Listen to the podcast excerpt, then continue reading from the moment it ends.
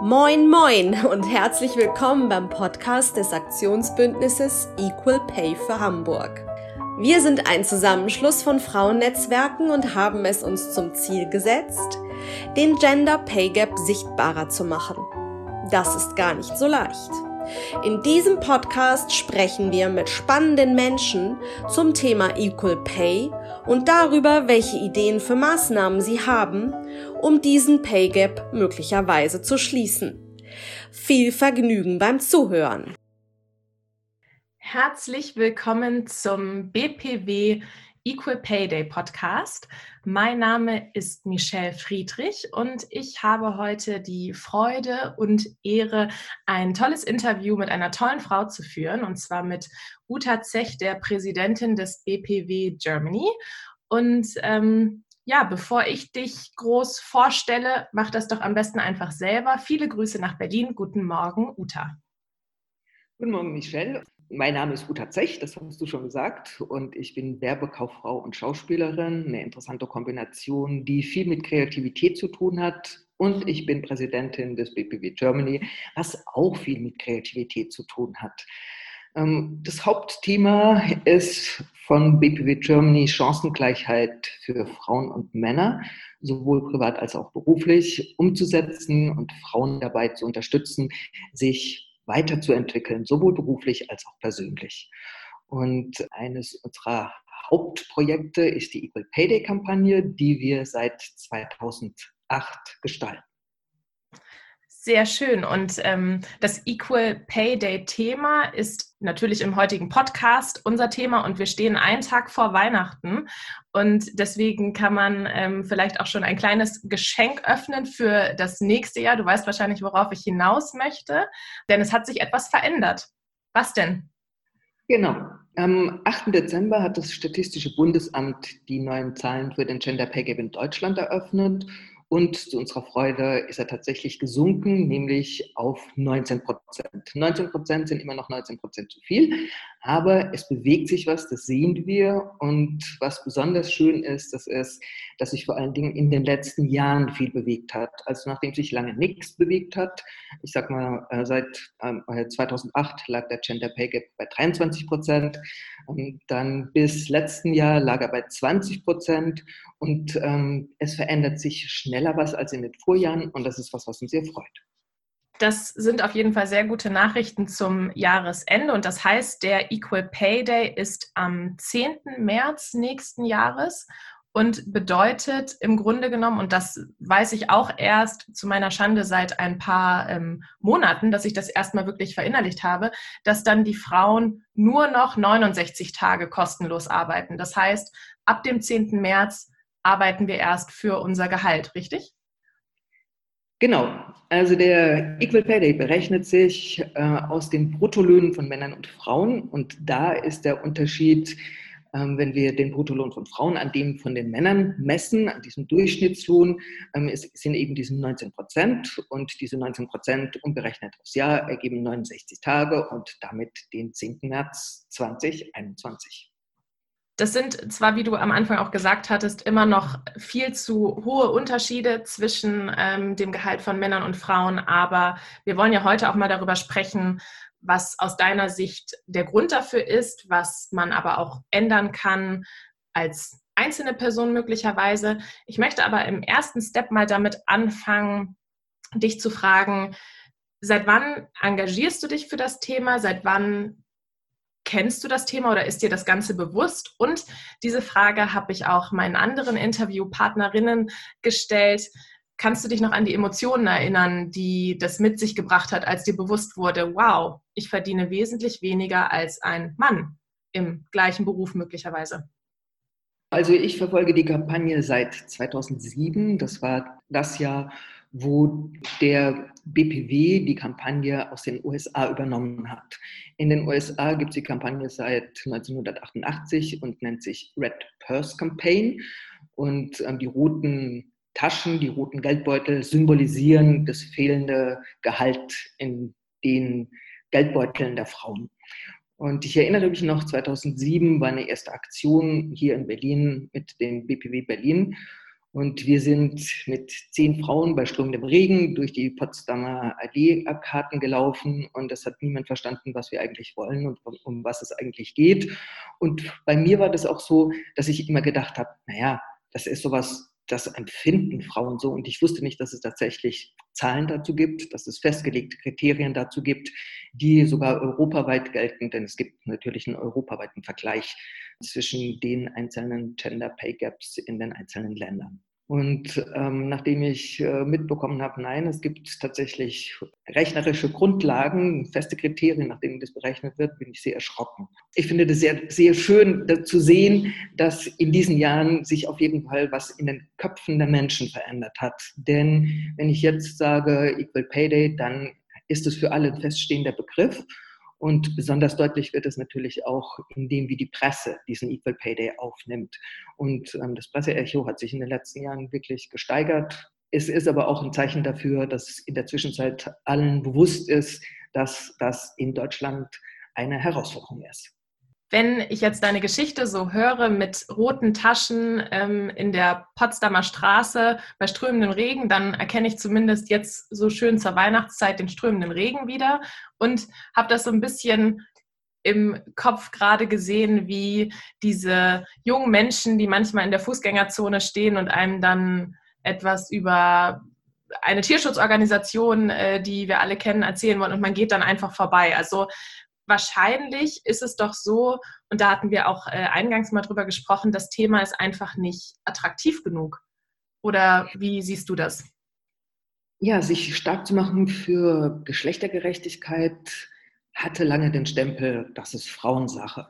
Ganz eigentlich ist es aber natürlich eine gesamtgesellschaftliche Aufgabe. Denn es sind Folgen, die für alle eine Tragweite haben. Fangen wir an mit den Unternehmen. Also es gibt zig Untersuchungen, die bezeugen, dass gemischte Teams in Führungspositionen gut sind für Unternehmen und trotzdem passiert da nicht so viel. Es gibt äh, Untersuchungen, dass Männer in der Zwischenzeit, wenn sie Väter werden, auch etwas von ihren Kindern haben wollen und das aber nicht umsetzen können, weil einfach die Frauen zu wenig verdienen. Da was zu ändern, das ist ganz wichtig. Das bedeutet, das hattest du jetzt gerade dann auch schon angesprochen, Equal Pay ist auf gar keinen Fall nur Frauensache, sondern auch definitiv ein Männerthema, aber wird dann häufiger so in diese Ecke gedrängt, die emanzipierte Frau möchte zickig sein, möchte laut sein, möchte jetzt hier dann auch mal ein bisschen was vom Kuchen abhaben, wenn man es jetzt mal ganz ketzerisch verpackt. Und so ist es ja nicht. Das heißt, das Thema Equal Pay sollte aus deiner Sicht auch durchaus von den Männern gepusht werden. Und hier ein kleiner Sneak Peek. Wir haben auch noch einen Mann im Podcast, also ähm, da wird auch noch was kommen. Ja, die Männer haben in der Zwischenzeit verstanden, dass es nicht nur Frauensache ist und das ist natürlich sehr wichtig für uns, denn es ändert sich nur was, wenn wir hier gemeinsam agieren. Deshalb ist das Motto der diesjährigen Equal Pay Day Kampagne Game Changer. Mach dich stark für Equal Pay. Das Tolle ist, es gibt schon ganz viele, die sich tatsächlich dafür stark machen, nur sind sie oft nicht sichtbar und es gibt keinen Raum, wo sie tatsächlich sich zeigen können und auch sagen können, was sie tun. Das sind ganz kleine Schritte, wie zum Beispiel der Vater, der in seinem Unternehmen durchsetzt, dass er sechs Monate Elternzeit nehmen kann und nicht nur die zwei Partnermonate, die jetzt viele nehmen, was auch schon toll ist. Es sind äh, Oberbürgermeister, die sagen, na klar, gucken wir bei den, der Verteilung unseres Budgets, dass äh, gendergerecht verteilt wird. Es gibt Unternehmen, die sagen, ja, wir achten darauf, dass die Führungspositionen ausgeglichen besetzt sind. Und genau solche Gamechanger brauchen wir, Frauen und Männer, die deutlich machen, jeder und jede kann etwas dafür tun, dass sich hier etwas ändert.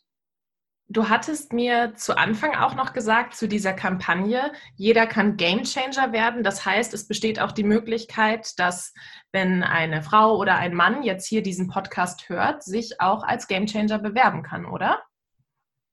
Genau, wir suchen Gamechanger, die sich outen als Gamechanger und sagen, ja, ich bin das. Und äh, wir planen vom 1. Januar bis zum, bis zum 10. März jetzt, nicht mehr 14. März, bis zum 10. März, ähm, regelmäßig Gamechanger zu veröffentlichen, sowohl auf den sozialen Medien als auch auf unserer Website. um einfach Beispiele zu liefern, was kann ich tun, um diesen Gender Pay Gap in Deutschland möglichst schnell auf Null zu schrauben. Das hört sich nach einer wunderbaren Kampagne an und da freue ich mich jetzt schon drauf und werde auch mal überlegen, ob ich mich da auch als Game Changer anmelde. Und was mich jetzt noch interessieren würde, was ist denn deine Sicht? Wir haben jetzt ganz viel über die Zukunft und über Möglichkeiten Männer, Frauen zum Thema Equal Pay gesprochen. Was ist denn aus deiner Sicht mal ganz platt gesagt der Grund, warum das denn überhaupt noch so ist? Ob es jetzt 21 Prozent oder jetzt sind wir bei 19 Prozent. Warum sind es denn noch 19 Prozent Unterschied? Es wird ja immer kolportiert, dass die Frauen selbst daran schuld sind. Sollen sie doch andere Berufe wählen, also die MINT-Berufe, das sind die Berufe, die besser bezahlt sind. Und die Pflegeberufe sind schlecht bezahlt. Wenn Frauen hauptsächlich Pflegeberufe wählen, dann müssen sie halt damit leben, dass sie schlecht bezahlt werden. Es wird oft gesagt, dass Frauen im Verhandeln von Gehältern schlechter sind und ähm, dass sie sich nur besser aufstellen müssen und dann bekommen sie auch das gleiche Gehalt wie Männer. Genau darum geht es nicht. Denn es gibt einfach Strukturen, die verhindern, dass Männer und Frauen das gleiche Gehalt verdienen. Ein Beispiel, die Pflegeberufe, die jetzt in Corona-Zeiten beklatscht werden und ähm, einen Bonus bekommen. Es muss sich aber viel mehr ändern. Wir hatten vor zwei Jahren das Thema Wertsache Arbeit und uns dabei orientiert an dem Comparable Worth Index, der bei der Hans-Böckler-Stiftung nachzulesen ist. Und dieser Comparable Worth Index stellt äh, vier geschlechtsneutrale Kriterien auf, nach denen Berufe beurteilt werden können. Und würde das passieren, dann müsste zum Beispiel die Vorschullehrerin genauso bezahlt werden wie der Elektroingenieur. Im Moment ist es aber so, dass der Elektroingenieur mit 30 Euro Stundenlohn nach Hause geht und die Vorschullehrerin mit knapp 18 Euro. Das sind so Sachen, da kann ich als Frau nichts ändern. Da muss ich tatsächlich gesellschaftlich was ändern. Dass im Moment diese Pflege- und Erziehungsberufe eine andere Wertschätzung erfahren. Das ist schon mal ein guter Schritt. Es muss aber folgen, dass sie auch anders bezahlt werden und dass es da auch andere Tarifverträge gibt. Ein anderes Beispiel ist Frauen in Führungspositionen. Wir haben das FIPO-Gesetz, äh, das jetzt ja auch wenigstens ein bisschen noch verschärft worden ist. Ähm, wir sehen, dass sich in der Wirtschaft nichts ändert, wenn es nicht Gesetze gibt, die mit Sanktionen drohen. Dort, wo es das Gesetz gibt mit Sanktionen, nämlich bei den Aufsichtsräten, da hat sich auch tatsächlich was geändert. Dort, wo es eine Selbstverpflichtung gibt, da passiert wenig. Ich glaube außerdem, dass es damit zusammenhängt, dass wir immer noch so in diesen Rollenstereotypen verhaftet sind. Und ähm, das ist für mich die schwierigste Aufgabe, da was zu ändern. Du sprichst jetzt gerade diese Rollenstereotypen an und die werde ich jetzt mal ein bisschen auf die Spitze treiben. Das bedeutet, die Frau wird dann irgendwann schwanger und bekommt dann ein Kind und der Mann ist da ja auch auf jeden Fall in irgendeiner Form mit dran beteiligt. Dann äh, prüft man die Gehalts, ähm, Gehaltssituation, der Mann verdient selbstverständlich mehr, mindestens diese 19, 20 Prozent und dann ist klar, die Frau bleibt dann erstmal zu Hause. Und dann äh, kommt vielleicht eine spätere Situation oder aus dem Umfeld wird dann der Frau gesagt, ja gut, du machst ja nichts, du bist ja zu Hause, du arbeitest ja nicht. Und da haben wir auch wieder ein wunderbares Beispiel von dieser Arbeit, die nicht gesehen wird, die unbezahlte Arbeit. Was ist dazu deine Meinung? Wir haben ja jetzt in der Corona-Krise gesehen, wie wichtig diese unbezahlte Arbeit ist. Und äh, meine Forderung ist, dass die Unternehmen diese unbezahlte Arbeit einpreisen müssen. Denn es ist sowas wie eine Schattenwirtschaft, in die wir ähm, als ganz normal annehmen. Und sie ist unbezahlt. Und im Moment ist es noch so, dass es äh, völlig selbstverständlich ist, dass die unbezahlt ist. Und das ist selbstverständlich, dass es hauptsächlich Frauen übernehmen. Wir haben gesehen, dass es Arbeit ist in der Corona-Krise, dass es sich nicht einfach parallel schalten lässt, auf Kinder aufzupassen und zu arbeiten. Und ähm, aus dieser Erkenntnis heraus sollten wir handeln. Die eine Sache ist, das habe ich vorhin schon angesprochen, dass wir Vätern ermöglichen müssen, und zwar aktiv, dass sie genauso viel Elternzeit nehmen wie die Mütter. Und mein Anliegen ist, dass es auch gesetzlich geregelt wird, dass Väter und Mütter sieben Monate, sieben Monate Elternzeit nehmen sollten. Wie sie sich die dann aufteilen, ob parallel oder nacheinander, das ist ihre Sache. Es gibt Lösungen und man muss sie aber suchen und beziehungsweise man muss sie auch finden wollen. Ähm, es muss selbstverständlich werden, dass nicht nur Frauen im sogenannten gebärfähigen Alter schräg angeguckt werden, nach dem Motto, naja, die wird ja bald schwanger, der muss sich nicht so viel Gehalt zahlen, was es immer noch gibt, sondern dass dadurch auch Männer natürlich in diese Situation kommen, dass sie Elternzeit nehmen und ich mag das Wort nicht ausfallen. Nein, sie fallen nicht aus, sondern sie gehen einer anderen Tätigkeit nach. Und es ist wichtig für Unternehmen, das tatsächlich ähm, mitzudenken und nicht als etwas, was wie ein Zufall passiert äh, und dann irgendwie geregelt werden muss und von irgendjemandem aufgefangen werden muss, in ihrem Unternehmen zu haben. Du sprichst jetzt eine Situation, als ob wir es abgesprochen hätten, an, die mich beispielsweise aktuell betrifft und da, und, und da meine ich jetzt nicht, dass ich jetzt äh, in guter Hoffnung bin, sondern ich meine das Thema junge Frau in, wie du sagtest, gebärfähigem Alter mit 29 bewirbt sich. Und ich plaudere jetzt mal ein bisschen aus dem Nähkästchen. Vor ein, zwei Wochen habe ich mit meinem Opa telefoniert, der fragte, und wie ist so die Situation mit der Bewerbung? Und dann sagte er, naja gut, ist ja auch nachvollziehbar. Dich würde ich als Frau ja auch nicht einstellen. Das ist ja total schlecht für das Unternehmen. So, jetzt haben wir natürlich das krasse Beispiel mit so einer Generation, die dann darüber spricht. Aber wirklich viele, mit denen man darüber spricht, die sagen dann, ja gut, das kann ich ja verstehen. Das ist ja wirtschaftlich überhaupt nicht nachvollziehbar. Dann würde ich immer den Mann nehmen. Es ist genau so. Natürlich, wenn ich wirtschaftlich denke und denke, die Frau fällt aus und wenn sie das Kind hat und wieder arbeitet, dann nimmt sie die Krankheitstage für ihr Kind, dann denke ich, nehme ich doch den Mann, dann ist es alles viel einfacher. Wenn ich das aber tatsächlich mitdenke und sage, nein, der Mann soll auch Elternzeit nehmen und der Mann ist genauso verantwortlich für sein Kind, er ist schließlich Vater und ich organisiere das in meinem Unternehmen so, dann passiert genau das nicht. Weil wir müssen uns ja nicht einbilden, dass es tatsächlich eine private Entscheidung ist. Also wenn Frauen ausfallen, weil sie Familienzeit nehmen und ähm, dann danach in Minijobs oder in Teilzeit wieder einsteigen, dann hat es natürlich auch Auswirkungen auf ihre Rente. Nicht nur auf ihre Karriere, das sowieso, sondern auch auf ihre Rente. Wenn die Renten der Frauen dann wirklich äh, unter dem Lebensniveau liegen und wir als Gesellschaft zuzahlen müssen, dann haben wir davon überhaupt gar nichts. Deshalb ist es viel sinnvoller, das, es zu ermöglichen und alles dafür zu tun, dass Frauen und Männer eben sowohl Beruf als auch Familienzeit vereinbaren können und dadurch dieser Knick in der Berufsbiografie überhaupt gar nicht erst eintritt. Und wir können auch nicht sagen, wir tauschen jetzt, jetzt bleiben die Männer mal zu Hause, weil ähm, dann sind wir auch nicht weiter. Sondern es geht wirklich nur, wenn man sich das egalitär und partnerschaftlich aufteilt. Das werde ich meinem Opa auf jeden Fall auch nochmal so mit auf den Weg geben. Mal schauen, ob das äh, ankommt. Oder ihn vielleicht einfach mal auf diesen Podcast ähm, aufmerksam machen anderes Thema.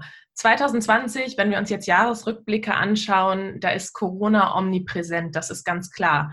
Was für mich in meinem persönlichen Jahresrückblick noch auffällt, ist dieses Gender-Sternchen und dieses Gendern, was jetzt ganz neu auf dem Plan ist. Jeder sagt jetzt ZuhörerInnen und jeder ist da irgendwie noch so ein bisschen vorsichtig, weiß noch nicht, finde ich das jetzt gut oder muss ich mich da jetzt dran gewöhnen. Meinst du, dass das Thema Sprache auch etwas mit, dem, mit der zukünftigen Sicht auf diese Gender Pay Gap zu tun hat oder die Gleichstellung von Frauen und Männern? Absolut. Also Sprache beeinflusst das Bewusstsein und das Bewusstsein beeinflusst das Handeln. Und ähm, wenn wir in der Sprache immer nur die männliche Version haben, dann gibt es nur Ingenieurinnen und dann äh, gibt es nur die Krankenschwestern. Und wir müssen äh, an der Stelle tatsächlich was ändern. Und ich bin sehr glücklich, das jetzt immer öfter zu hören. Und es wird immer normaler. Und das ist genau der richtige Weg. Tatsächlich auch bei der Sprache darauf zu achten, dass es diese Geschlechtergerechtigkeit gibt wenn ich jetzt mal hoffentlich an die nächste private Feier denke, in der ich mich mit ähm, einem gemischten Publikum über dieses Thema Equal Pay unterhalte, was wären so deine Argumente oder vielleicht deine ähm, Ideen, wie man das Ganze auch salonfähig machen kann, wie man dann sagen kann, Mensch, Leute, ihr müsst da auch mal drüber nachdenken. Also wie kann ich das jungen Leuten sexy verkaufen, wenn man so will? Ja, das ist eine gute Frage. Ich bin der Überzeugung, dass das der erste wichtige Schritt ist tatsächlich, dass wir erkennen, dass es eine gesamtgesellschaftliche Aufgabe ist und keine frauenpolitische Frage. Ähm, der zweite Schritt ist, dass wir uns bewusst werden über die Folgen, die dieser Gender Pay Gap hat für unser aller Leben. Ähm, das dritte ist wichtig, der dritte wichtige Punkt ist, dass es tatsächlich strukturelle Dinge sind, die für diesen Gender Pay Gap verantwortlich sind und ähm, da gibt es die vier wichtigsten Punkte. Das eine ist die Unterbezahlung von frauentypischen Berufen oder von Berufen, in denen hauptsächlich Frauen arbeiten. Das zweite ist, dass Frauen tatsächlich in Führungspositionen fehlen, ganz oft, weil sie eben durch Familienarbeitszeit aus der Karriereleiter, wie sie im Moment noch normal ist, aussteigen. Das dritte ist, dass die Entgelttransparenz in den Betrieben nach wie vor fehlt. Also auch da gibt es ja ein Gesetz, das leider nicht ganz so gut greift, wie es ursprünglich gedacht war. Auch da müsste die Politik äh, kräftig nachbessern. Ähm, wenn ich weiß, was ich verdienen kann, dann trete ich auch anders auf. Und wenn Betriebe sowieso sagen, das sind unsere Kriterien und sie erfüllen das Kriterium und das Kriterium und das Kriterium deshalb ist das ihr Lohn, den wir ihnen zahlen, dann geht es auch nicht mehr darum, sitzt da ein Mann vor mir oder sitzt da eine Frau vor mir. Äh, was sind die äh, wie, wie verhandeln die, sondern es geht einfach um eine gerechte Bezahlung. Und das vierte ist die Rollenstereotype, die immer noch in unseren Köpfen spuken, die eben auch unsere Berufswahl beeinflussen. Und ähm, dafür was zu tun, sich bewusst zu werden, dass niemand frei ist von äh, Rollenbildern und von unbewussten Vorurteilen, das ist für mich auch ein ganz wichtiger Schritt. Das beginnt im Kindergarten, wo es immer noch die, das tolle Heftchen gibt, die Krankenschwester und der Forscher. Äh, es geht weiter in der Schule wo unbewusst immer noch mitgeteilt wird, äh, Mädchen und Mathe, naja. Äh, und es geht weiter bei den Personalverantwortlichen, die auch nicht frei sind von unbewussten Vorurteilen und eben Frauen und Männer äh, unterschiedlich beurteilen, wie zum Beispiel, oh, die wird wahrscheinlich demnächst schwanger, mal lieber nicht so viel zahlen oder mal lieber nur einen befristeten Vertrag geben und so weiter. Das sind die vier wichtigsten Punkte für mich, an denen es zu arbeiten gilt. Und ich glaube, dass jeder und jede dafür etwas tun kann. Und genau das, was du sagst, bei der nächsten Party in seinem privaten Umfeld dafür sensibilisieren und deutlich machen, dass es keine Frauensache ist und dass auch nicht die Frauen das alleine ändern können, sondern dass das was ist, was nur Männer und Frauen gemeinsam ändern können. Du hattest gerade noch das Thema Berufsgruppen angeschnitten und Eingangs sagtest du, du hast, arbeitest einerseits in einer Agentur oder führst die Agentur und auf der anderen Seite bist du Schauspielerin. Gibt es denn bei Schauspielern auch so ein Gender Pay Gap oder ist die Kultur davon befreit? Das wäre super, wenn die Kultur davon befreit wäre, aber das ist sie leider, das ist sie leider da auch nicht. Es gibt ja tatsächlich die äh, Initiative Pro Gute Film, die sich genau darum kümmert. Also gerade im Film- und Fernsehbusiness geht es ja auch darum, wie stelle ich Frauen dar, wie stelle ich Männer dar. Und das ist natürlich auch beeinflusst von denen, die hinter der Kamera stehen oder Regie führen.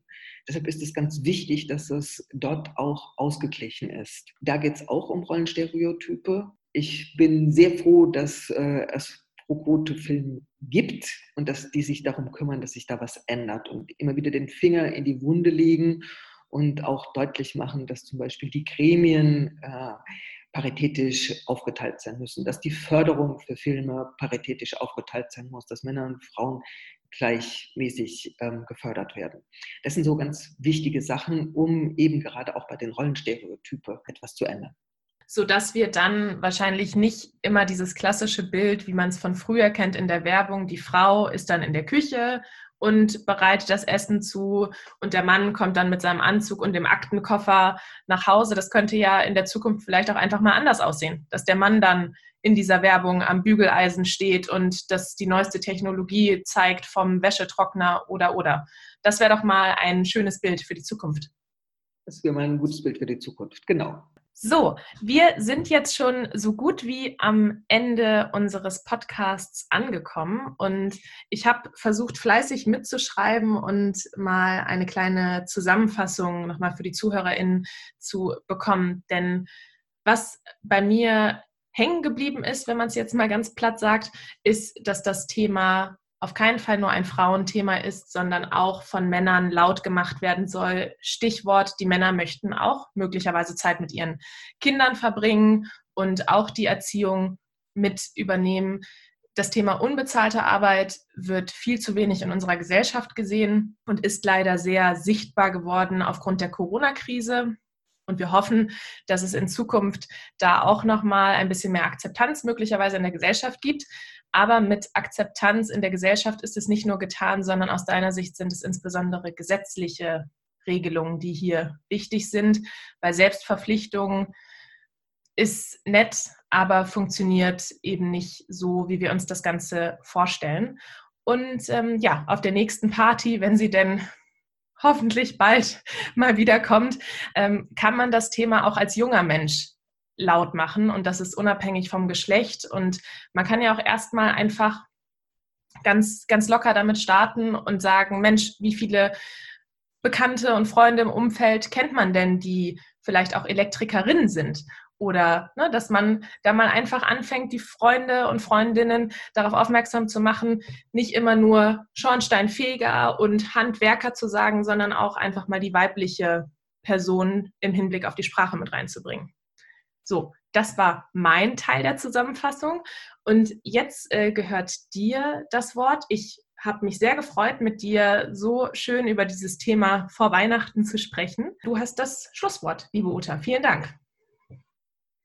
Ich wünsche mir, wenn ich einen Wunsch frei habe zu Weihnachten, dass wir ganz viele Game Changer, Männer und Frauen, bekannte, prominente, nicht prominente, quer durch die ganze Gesellschaft finden, um deutlich zu machen, Equal Pay ist ein gesamtgesellschaftliches Thema.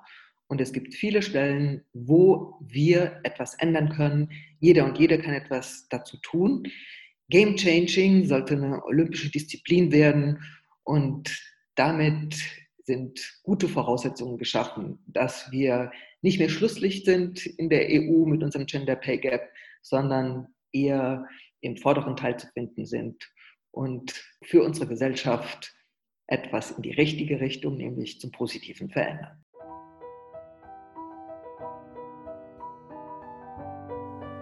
Vielen Dank, dass du diesen Podcast gehört hast.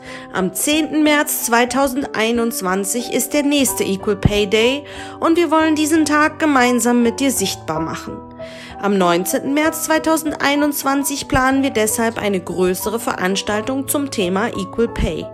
Mehr Infos findest du in den Show Notes zu diesem Podcast.